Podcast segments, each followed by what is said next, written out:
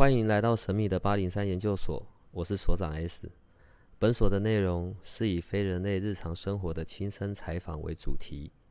我们有一个不公开的脸书社团，不定期的会有直播与影片的分享。如果你要加入，记得通关密码是 S。欢迎你和我们一起探讨未知的维度空间，以及各种神秘又有趣的内容。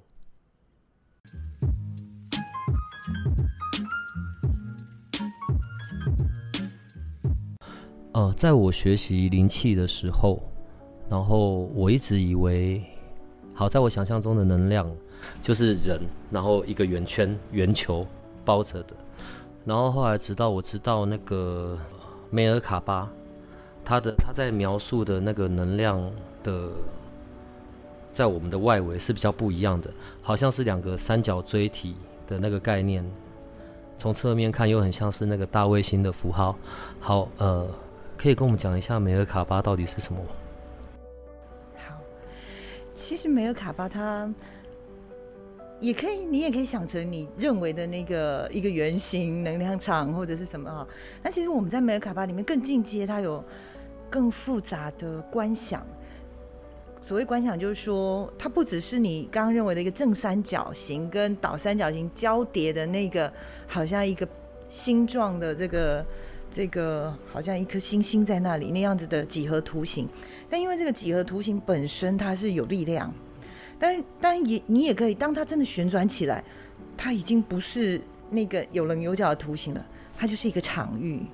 那个那个打开了的场域，当然有可能是某些人讲，比如说你讲的这个哦，我们的一层一层的每一个 layer 的那个身体能量体，它可能用一个圆球形来代替，或者是。应该我给大家一个思考，就是说，这个都是我们在这个物质世界试图用语言去描述它，所以它会有形状，有这个，有那个，有路径。但其实真正到了当它启动之后，它已经没有形状。你你了解吗？它就是一股能量。那所以呢，在一个比较超越的呃层面，我们来讲它的时候，它其实已经。不在这个什么样的形状啦，什么样的路径啊？这个是方便我们呃来到这个三第三次元的世界，我们在语言交流或想象的时候可以讲的。好，因为在真的在能量的层面，无形无相嘛，至小无内，至大无外嘛，所以到底它是什么形也不重要了。七个脉轮其实也是一个大脉轮哦。七个脉轮也是一个大脉轮。对，当然是我们现在分割的。可是你可以了解吗？你的脉轮是没有边界的，你的脉轮。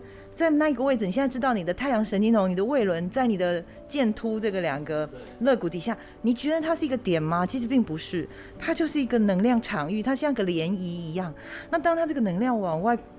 开展扩散的时候，它其实肯定是跟别的脉轮每一个都像一个涟漪的波纹，它是有交叠、有震荡、有冲击、有渗透，然后最后你整个人其实就是一个大能量场，也就是可能你说的那个大圆球，也就是我讲的梅尔卡巴，也或者就是一个一团光这样子。那它到底有没有边界？有可能也没有，因为它可能无限大的扩展、扩展、扩展，可能就是整整个跟宇宙融合了，然后你的自我感就消融了。有可能就是说，比方说达赖喇嘛，他的这个光体可能就很大呀，可能现场信徒有五万人，全部都在他的光场底下。然后我们可能初学者没有练习，然后又没有好好的照顾身体，又很多情绪很多，我们的光场是破碎或者很小的，那个就我们的影响域，我们的场域就不够大。所以如果你用这个层面去理解哦，你会知道。我们现在努力在讲哦，脉轮在这里，在那里，然后我们要这样观想，那样观想，都是方便我们现在在这里起步的这个第三次元物质世界里面，我们有一个东西可以讲它，可以去厘清它、分别它。但是，但其实就像道可道非常道嘛，哈，我们真的要去呃进到另外状态，我们要去理解它，到最后其实那个部分就都是一样的东西，哦，可能跟你讲的那个东西是一样，只是说。我们回头讲梅尔卡巴本身，它是每一个人自带的那个光场。传说中了啊，在古埃及时代或者是亚特兰提斯时代啊，大家那个很列姆尼亚时代，大家的光体就是这样活跃的。那那个高速的旋转的磁场能量场，也会带动我们的意识，你知道意思？就我们的思维、我们的意识、我们的这个灵感啊。会在一个很高的频率来看世界，看我们日常生活，所以我们当时的人是很有觉知的，可能比如比如说有很多的呃灵性的这种感应啦，或者是我们对世界对很多事情就很有智慧，那是我们的内在的这个思考的维度是不一样的，视野也不同嘛，就像你在一零一看的世界跟我们在一楼看的不一样。好，但是呢。当然，传说中是这样，梅尔卡巴这样的，我们人类呢，因为在几次的浩劫之后，或者我们自己的沉沦啊，有很多的这个，因为我们很多的黑暗面啊，造成我们的意识被大幅的呃降低往下拉拉降降降下。比如说，大部分人就会说，呃，是在亚特兰蒂斯毁灭的时候，那么那些人们的梅尔卡巴的减速，那这样子的。减速呢，造成我们也也造成我们的意识频率降低，嗯，所以呢，又来到一个，但是现在呢，因为就像你们大家很喜欢探讨的灵性哈、这个崛起跟苏醒啊，是一个整体的震动所呃会互相牵连的，那也就每个人内在的灵性都，不管你知情不知情，或你到底有没有学习，我们其实都是苏醒的，不然你今天不会来到这，或对于这个题目感兴趣，对不对？好，那我们都苏醒了，意味着我们的频率是集体的在被拉升的哦，所以我们自然而然会对那样的我们看到的世界不一样了，我们会想要去理解的知识也不一样。那所以在这个过程，我们就会试图说，哎，有很多人也能够接受，用一些比较有觉知的方式，我们重新去唤醒、加速我们的能量场的震动哦，那。你去启动梅尔卡巴是一个途径，但当然也有很多别的方式可以加速我们的能量场不断的启动的哦。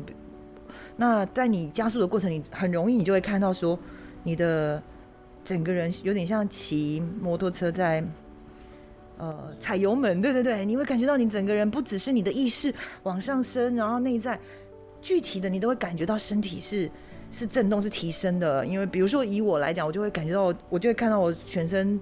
鸡皮疙瘩，然后那个震动快速，那个加速的过程就有助我们的身心在很重浊的、沉重的这个泥沼里面可以被拉起来。嗯，那但是现在啊，为什么我们自己没有很多的修行，但是我们去亲近很多的善知识，有没有？或者是听一听，哎，像这样很有很好的频率的这种。影音啦，文字啊，然后跟一些这样子的，有一些这样的思维的朋友在一起，那样的意识也很快可以把我们集体的带上来。嗯，这样子的谈话也可以。当然是因为每一个字，不是？哎，你学灵气不是吗？嗯，那你们应该有知道言灵的力量吧？是，对吗？言灵的力量是很重要的。我们没有你那么高深的。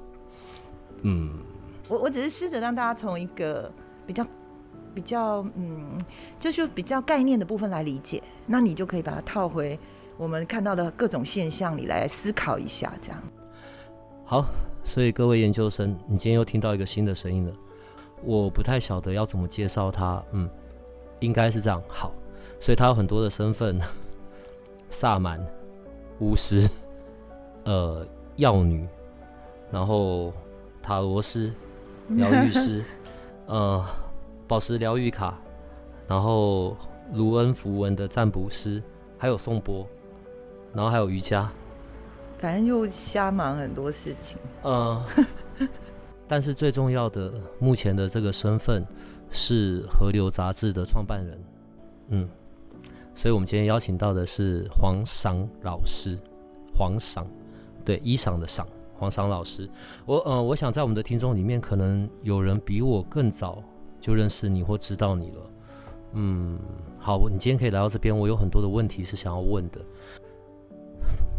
我想在台湾这里，嗯、你是很早期踏入疗愈这件事的人。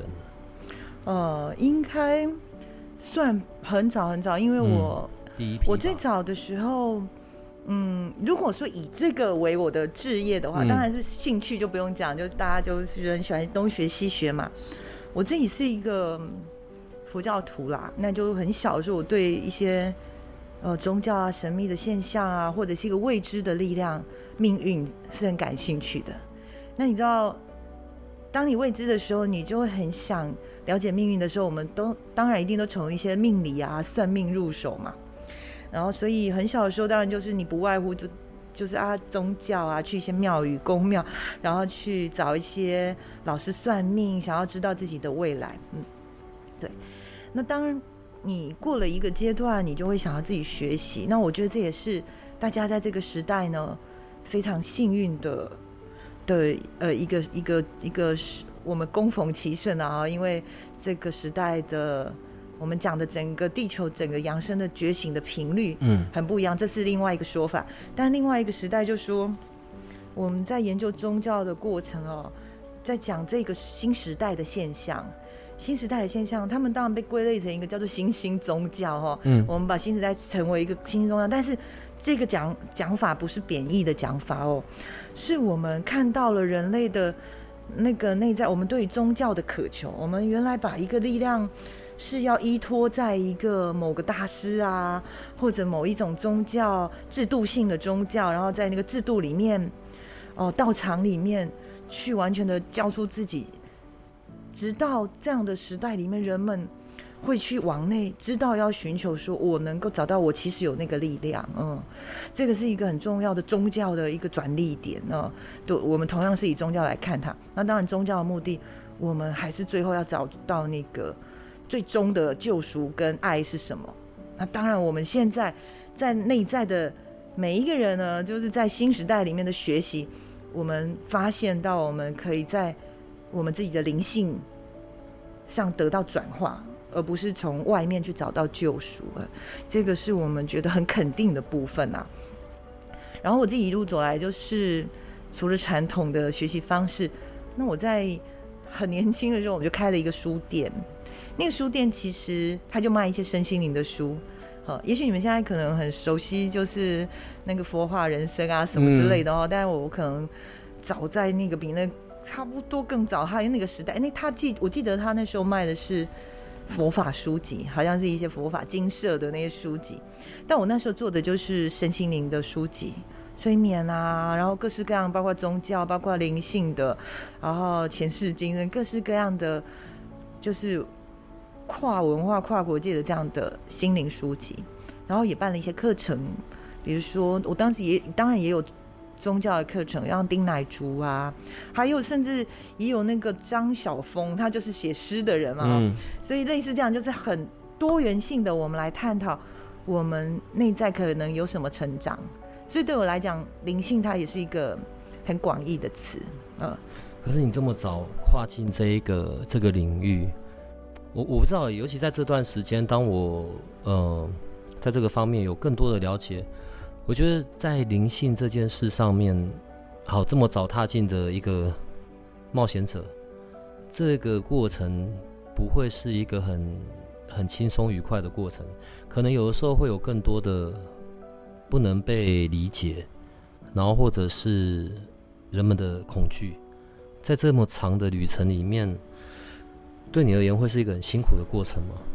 嗯，我觉得跟自己哦，可能看你把它当做什么。如果是你自己工作，你如果因为对我来说，它刚好都是我的工作。如果它是我的工作，跟嗯，比如说我刚刚讲的，从书店，然后一路我后来有做一些水晶矿石的呃。呃，也有也有两三家店，然后我也都，但是我也是从能量下手，就是我们都有配备这个呃气场仪器，然后借由仪器我们来寻找光，我们把它当药在使用，疗愈我们的气场跟脉轮。好，所以我的怎么讲？因为我看这些，虽然对别人来说好像也它也是个经营事业或生意，但是我看它的是在能量的层面或灵魂层面在看它，所以我们的呃。我们会去诠释它就不一样。那撇开说它是一个工作不讲，那我自己的生活因为都跟它混为一谈的嘛，哦，所以我会觉得你就会在这里面呢循环往复的更深入它。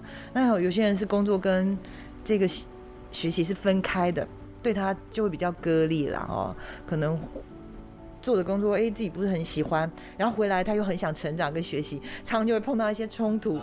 对对对，那我自己呢？因为在这里面是一直推着我互相成长的，我就觉得这个部分也是我很幸运的。不过刚刚你问到一个点，就是当我自己的生命的历程有很多的转化，很多的时刻，当对别人看起来也可能也蛮惨的哦。但是那个东西，因为一路我就是用一个觉知，或者是我把它当成锻炼来看的时候，它就有了新的意义。那一旦它有了新的意义，它对我的力量就不一样了。如果有有机会，我当然可以讲一讲我的很多转折点。但是这听起来就就会对别人来讲，你会觉得哇，那个 听起来其实也蛮惨的，可以哭很多桶眼泪这样。可是其实我刚刚跟你讲的锻炼，你可能嗯会在里面，我那个拉扯是我内在比较多、嗯，所以一直在逼迫你，就是身体力行的去用。什么样子的？你讲的，你现在学习的东西的眼光，来回头看你的生命，这样子。照正常一般人而言，可能很早就会就放弃好了，对。可是问题是，是那个关于想要对自我更多的探索，还是是因为对这些各种不同的疗愈方式的好奇，还是甚至可能是呃过去是曾经是哪个国家的？的的的那里的人哦，或者来自亚特兰提斯的人，我的意思是是什么样子的一个动力，然后让你可以可以这样继续往前呢？其实你相不相信那种？你相不相信那种前世啊、缘分啊、使命啊这种说法？相信啊，不然我们怎么能够坐在这里？对啊，我也觉得你一定也有某种使命，但是呢，因为我们在我们自己还没有。走向我们的灵魂道路的时候，因缘都还不具足的时候，我们可能又瞎忙别的。等到有一天你突然找到这个某一件事，你做起来，你也觉得你是有，你是满足的哈。然后就那他再怎么困难，他都会被支持的。如果你看到这些征兆的时候，你当然就会知道那就是你的灵魂应该走的道路。嗯，那那一旦你召唤你的灵魂道路呢，为了让你你这个人呢，在身心灵各个层面。都是能够去经得起这个力量来测试你的时候，当然你就会碰到我刚刚讲的力量的测试嘛。嗯，那除非我们都想要过着原来的生活，然后也没有特别想真的去开展我们灵魂啊，原来它是可以可以到最后是多么美丽。那我们没有这样子的渴望跟想法，我们就不会为自己启动这么多的这些功课啊、挑战啊。我是这样想的啦，嗯。也许那些你可以下辈子再做，可不可以不要？那今这个一这个这一辈子再先玩乐一下，这样对不对？但是如果你真的觉得哇，这个就是我真的就找到这个是我的天命了耶，那到时候你可能就不会在乎那些困难啊什么的。好，你刚刚讲到了召唤天命，这又是另外一件事。嗯、呃，来到现在，当然在我们还很小的时候，然后纸本的东西是很多的。杂志啊，小时候还有《国语日报》，可是到现在很少人会再继续纸本的杂志这件事了啊！你知道，如果用我平常说话的方式是，你为什么可以这么有种，然后居然选在这个时间点，而且还是去年，然后让《河流》这本杂志面世，对，开始让人们看到，这你你发烧哦，对啊，因为我我杂志。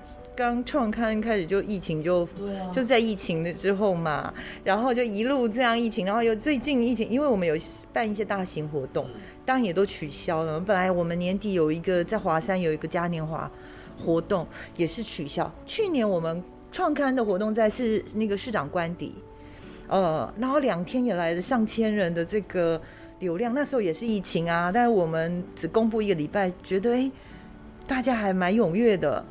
可是就一路疫情就烧到现在哦，那我们很幸运的，因为因为杂志也不现现场活动取消了，我们也还可以就大家回家看杂志，然后或者是我们有这个频道啊，有这个我们做影音的课程的部分，所以它就变成呃，我们可以在这个时代还可以嗯，有做自己喜欢的事情啦。你讲刚讲那句话，好多人跟我讲过耶，他就说你。一开始就好多人说，你到底想办几期啊？那个蜂巢唱片的那个洋葱杨大哥就说：“哎、欸，你你准备做几期这个杂志？我我不敢这样问，因为我们到现在已经每个月都出一期，做到现在还算很顺利。我心里的 OS 是。然后还有好多人就说你这个怎样怎样，反正大家就觉得很不看好，嗯，那不看好，但是我不晓得为什么，就可能就我刚刚跟你讲的一种直觉，或者就是一种内在热情，我觉得我应该做它，而且而且我做它，即便它在上面没有，我并不是靠那个杂志。可以赚什么钱？因为不可能，怎么看就知道一定是烧钱。对，因为你有看过我们杂志吗？我们杂志非常的美丽，是非常的漂亮，然后纸质所有东西我都用最好的。那个每个月一定只有烧钱，不用想赚钱。没错没错。然后印刷厂就问我说呢，你可以省一点，就把它弄。人家杂志不是用铜板纸很丑那种，嗯，我就看不下去，因为我觉得实在是差很多，所以我们就还是坚持要那个打开图有没有？美美的，而且都设计的很好。我们每边都设计那种疗愈系的图画啦、文字给大家。为什么不能是在网络上就好了？嗯，为什么一定要是纸本？这个，我们可能就是我对文字有一种热情啦。这个东西确实，我也不想让大家一直说文字视为，文字怎样啊？文字怎么样？为什么文字对我们？整个文化里面有这个中文字这么美丽，然后里面有那么多的意涵，那个文字其实我觉得它是需要被好好的保留下来的，尤其在这个时代，对不对？大家做那个网红，好快就红了，然后又不用花什么成本，啊、对不对？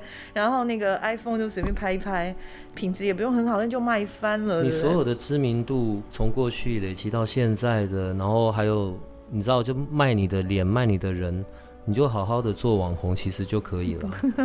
我跟你讲，我们的我们的摄影团队也是非常专业的。嗯，我们有一个摄影团组，有六个摄影师，都是呃非常专业那种拍电影、拍电视，然后做特效的，然后每天就是忙着在剪这些。你会看到我们包括一些封面人物、一些采访，那个都是也是无偿，就是放在频道给大家哦。当然，到目前为止，我们在。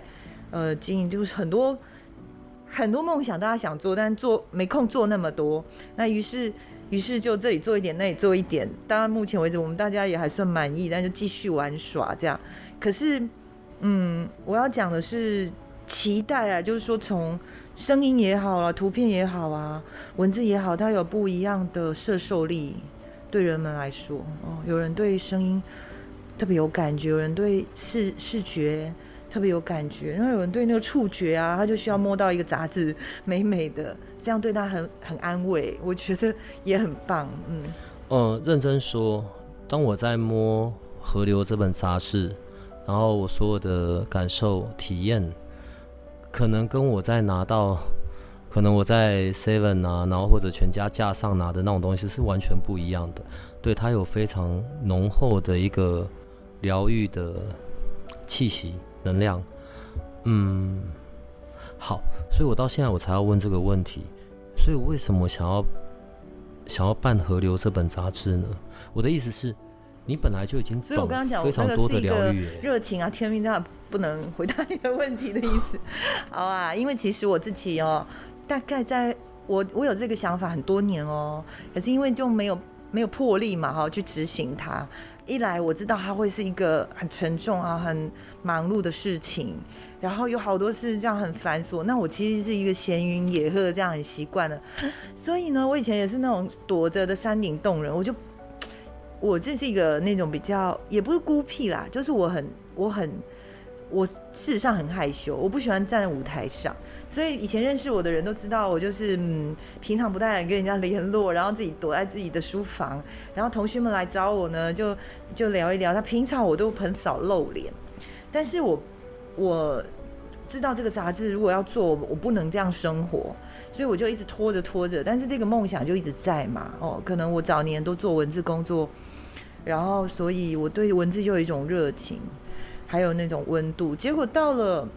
我去年呃前两年就是我生病，嗯，那前两年我得了一个癌症嘛，然后呢，出院之后我就觉得，哎，我要做一件我那个一直想做但是没有完成的事情，就是那个后面的生命，我想要做一件我之前没有做过的事，我不想让像之前这样每天躲在我书房，然后喝喝咖啡，很悠闲悠闲的，然后做点我的呃小事情啊，写写东西这样，嗯，所以我就我就立刻就开始着手进行这件事了，嗯，那当然果不其然，他就是耗掉我非常多的时间啊，熬夜啊，这个那个的，然后我得出来抛头露脸啊 什么的，对，嗯，但是我觉得从就像你听到听众给你的回馈，从我们看到读者的回馈里面，我是非常感动。有时候不是钱的问题哦，事实上我们很多都做的是差不多公益的等级哦，对。但是我会很感动，嗯，有好多人他是说他没有非，他没有，他已经好多年好多年很渴望学习，但是他没有机会。改变他自己，他也没有钱学习，有时候光是上个几千块的课，对他来讲都是很困难的。嗯，但是他在我们这里就学了好多，然后他过去的一整年，他的生活有很多新的契机。那其实是因为他里面变了，对吗？可是他也在那个时候被我们呃的文字也好，我们的影音啊、频道啊，我们录制的一些免费的节目也好，光是那些你都不用花。额外多的钱去买什么？我们现在的影音课程，光是那些都足以让你感觉到，呃，很大的这种支持啊。你刚刚讲到的另外一个很重要的部分，就是关于学习。因为其实河流对我来说，它可能不仅只是一本杂志而已，在网站上面也有像这样子的影音的课程，对，而且是拍得非常好的。所以像呃现在在做的呃定河流的杂志，然后就可以登录进去看一些影音课程吧。学习的这件事，嗯，在我们的研究生里面呢，有时候我们也会讲到问到说，可能从哪边起步会是比较好的。像我自己是先从灵气，然后我才开始反过回呃。返回来才开始对什么紫微斗数这一系列的东西有兴趣。好，如果关于先不要讲我们去做别人的疗愈，从自己的疗愈开始的话，你会比较建议从哪边会是一个比较好入门的开始呢？如果是一个完全的初学者，就呃灵气当然很好啊，我是要帮你的老师打广告。其实今天，其实今天那个黄桑老师可以在这里，我们要谢谢今日灵气研究会我的老师 豪哥。好，为什么？因为我我自己早年教灵气教了很多很多年哦，大概嗯，嗯十几年来，我大概固定每个月都开灵气，因为到这几年比较忙碌，嗯、然后到大陆的时候，前几年啊，还没疫情之前，我也在中国那里都开班教的，大部分也是灵气，所以其实灵气是一个非常好的哦，对于我们的身体面啊、心灵面、能量面都有很大的转化的一个。一个一种能量方式，一种能量学习啦，嗯，嗯，这个我是真的非常好，因为我自己也是一个灵气的习修者跟爱好者，嗯。你的头衔跟你所学过的东西真的太多了，呃，在网站上面，然后目前那个订户专属的部分啊，嗯，有一个是讲那个连接指导灵跟丰盛能量的，你是瑞老师吗？对，对对对，那个是我们我们每个月就有一个。就是如果你只要订户，每个月就给大家请一位老师来，然后大概他就会有三四个小时的这样子的讲座，然后讲一个小主题，那是免费，完全免费，而且可以回看的哦。那这个老师他，瑞老师他是我们也他其我们为大家请到老师，事实上应该都是很不错的老师。你里面的老师超多，还有很多国外对你国内外的都有。search 一下，因为像那小祖母那些，就之前他们来台湾都是。而且他们其实有一些出版品，然后都是一些在这个领域里算是很很顶尖的老师，国际型的老师。瑞老师也是啊，他在呃国国际上，他也是个国际上的大灵媒。对，那那个指导灵，呃，这个你听就像通灵课程，对不对？嗯。但是其实通灵这件事，呃，我觉得当然就是要有一个很，你其实内在有一个很正。确的知见呐，比较不会走偏了哈。因为零这个东西啊，零有各式各样高灵、低灵各种层次，嗯、对不对？嗯。那如果你自己是一个非常没有主轴的，其实我们也可以，嗯，有权选择我要不要跟你连接，然后要不要通你，对不对？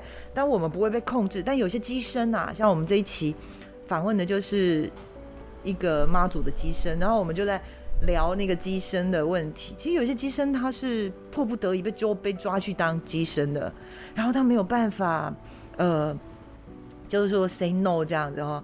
但我们如果在很有觉知的状态下，你要选择去通什么样的灵，这个是很重要的哦。当如果你的内在的这个动机出发点哦，我们是出于你去检视自己嘛，出于一个比较好的、良善的，为了很多人的最高福祉的状态，我们当然就会去连接到的这个呃所谓的指导灵啊、天使，它确实是每个人都有的一种能力。嗯，那瑞老师当然就在上面有教大家。呃，一些比较好的方式，但是其实我觉得这个时代每个人都通灵哎，你们只是不知道什么叫通灵。你你们对你们事实上不知道什么叫通灵，因为我研究那个，你知道家族排列吗？嗯，家排。对，我是那个海宁格德国海宁格学校三年的培训的家排师毕业的导师，所以我在做家族排列，做了一个剧场嘛。本来我们今年年底要上台去，在那个剧院登场的，就一个舞台剧。嗯，但是因为也就是疫情，我们就暂缓我们的排练。然后我们想要拍那个家族排列的纪录片，就是事实上它跟舞台剧有那么一点像，又不不一样。那事实上我们就是靠场域打开的讯息，所有的代表在里面，任何一个观众上来都会去感知到这个。这个跟你八竿子打不着也不认识的这个案主，他的相关人哦，是，然后马马上他会感觉到，甚至连情绪都会马上情绪就立刻出来，所以这不是通灵是什么？你只是不知道你通灵，所以每个人都是这样通灵的啊，所以他们会觉得很惊讶。事实上，那我就请你们想一想，所以你在你的日常生活里，你有时候感到悲伤，有时候很失落，就窝在那里，然后很忧郁，你怎么知道？那个不是你哦。对不对？你可以，你可以理解吗？百分之七八十都是你都是连接到别人的情绪，也许是你的系统里面，你的妈妈、你的谁、你的呃那个爱的人、恨的人，然后你周边的人，因为我们就是这样子去接收别人的讯息，可是我们都以为是我们，然后我们就被纠缠在里面，所以，所以我们只是不知道我们通灵，可是我们一天到晚都在通灵啊！我们在我们身上的这些感受、情绪困住我们的。往往大概七成都是来自别人的情绪的这些能量线，这也是一种通灵啊。对，今天是你第一次来，然后我我当然很希望之后你可以常常在这里。我们实在有太多想要问的问题，或者我们有太多想要理解的理解的内容，都希望是可以跟你来带领的，让我们的研究生们。然后一起去知道。好，所以现在要下课了是吧？我怕再聊下去，大概我要聊八个小时吧，而且我要留时间，我后面一定要再把你拐来的啊。那我跟你讲啊，其实我我这刚刚是就是讲一些很笼统的东西，但其实每一个东西它都有很多的细节啦。今天里面都有包含刚刚后面所讲到的，在排列以及我们所、嗯、我们有的时候我们各自的情绪其实并不是我们自己的。没错没错，但是其实我们在生活里，你如果理解了这些原理原则，你不一定要。到排列场上排列，你在你的生活里，你内在随时就可以排列，随时就可以移动，随时就可以，呃，跟那样的嗯能量松绑，在内在就可以移动。就是我们内在也不断在排列。其实我们在排列场上，只是把你内在现在的能量搬到场域里，让你看见而已，让这些代表演给你看。可是你自己就是这样演的啊，在你内在，那只是你自己不知不觉，而且很多人没这个概念。就会混为一谈，然后就一直过着这样的命运，就觉得我怎么都是这样的恩怨情仇。但确实，其实我们在里面是跟很多人纠缠的，这也包括我们很多人讲的家族业力，对吗？这些我们根本就不知道，可是我们就一直跟着，比如说跟我们的阿公绑在一起，甚至有好几代以前不知道发生了什么重大的这些祖先，他也会呃一直为了让我们看见他，然后呢就一直在我们身上活出来，好像你别人就得。透过你来记住他，但是这也是我们这些子孙对他们的爱啦。哦，我们想把他带重回，重新带回我们的视线，可是我们就得付出代价。位置的问题，然后还有需要被看见的问题。没错啊，没错。其实今天好像是一个第一次来的轻松的聊天，但是其实内容已经有非常多的东西了。嗯，但在最后，我还是要回到河流这件事。所以为什么叫河流啊？河流哦，哎。